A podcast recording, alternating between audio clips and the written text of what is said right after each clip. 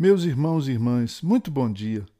Continuando nossos devocionais em Mateus 6, na oração que Jesus nos ensinou, oração que também é conhecida como Pai Nosso, eu quero hoje meditar no verso 6 de Mateus 6.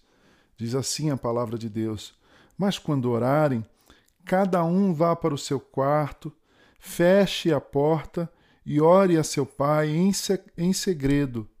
Então seu pai que observa em segredo os recompensará. O que significa essa prática de fechar a porta do quarto para orar? Não podemos orar em público? Será essa uma proibição feita pelo Senhor Jesus? Claro que não. Mas e a oração na igreja, a prece comunitária?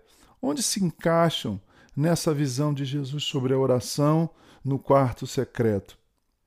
Em primeiro lugar, eu diria que há uma distinção, sim, entre a oração feita em público e a oração no secreto. A oração em público é a oração feita nos nossos encontros, cultos e celebrações. Em geral, são orações de ação de graças, orações de louvor que fazemos, sabe? Intercessão, o povo de Deus reunido orando para expressar sua gratidão, seu amor a Deus, manifestar as suas súplicas em favor de questões urgentes, assuntos importantes da nossa vida. É oração comunitária.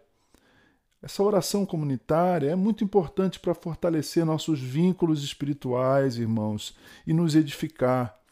Mas Jesus está falando aqui de uma oração que é feita em segredo, no secreto, naquele tempo e lugar devidamente separados para Deus, nosso Pai celestial. Essa é uma oração de intimidade. Marque essa palavra, intimidade.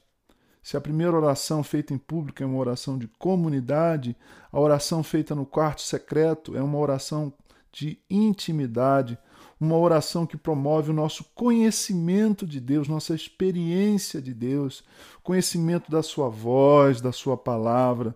Assim como nossos, em, nos nossos demais relacionamentos, a gente se alegra em público com os nossos amigos e a gente conversa, a gente ri, a gente celebra. Há algumas coisas, no entanto, que só falamos para o nosso cônjuge. Assuntos que só compartilhamos com gente muito amiga, aqueles amigos do coração mesmo. Percebe a diferença? Precisamos desses dois tipos de oração.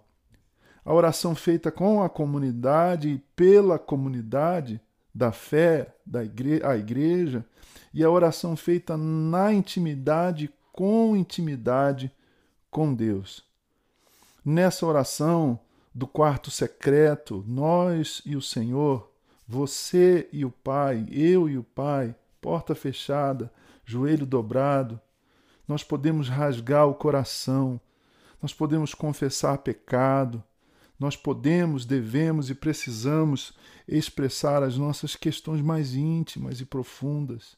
E Deus, nosso Pai Celestial, como disse Jesus, nos recompensará por confiarmos nele e o buscarmos de forma tão viva e tão sincera.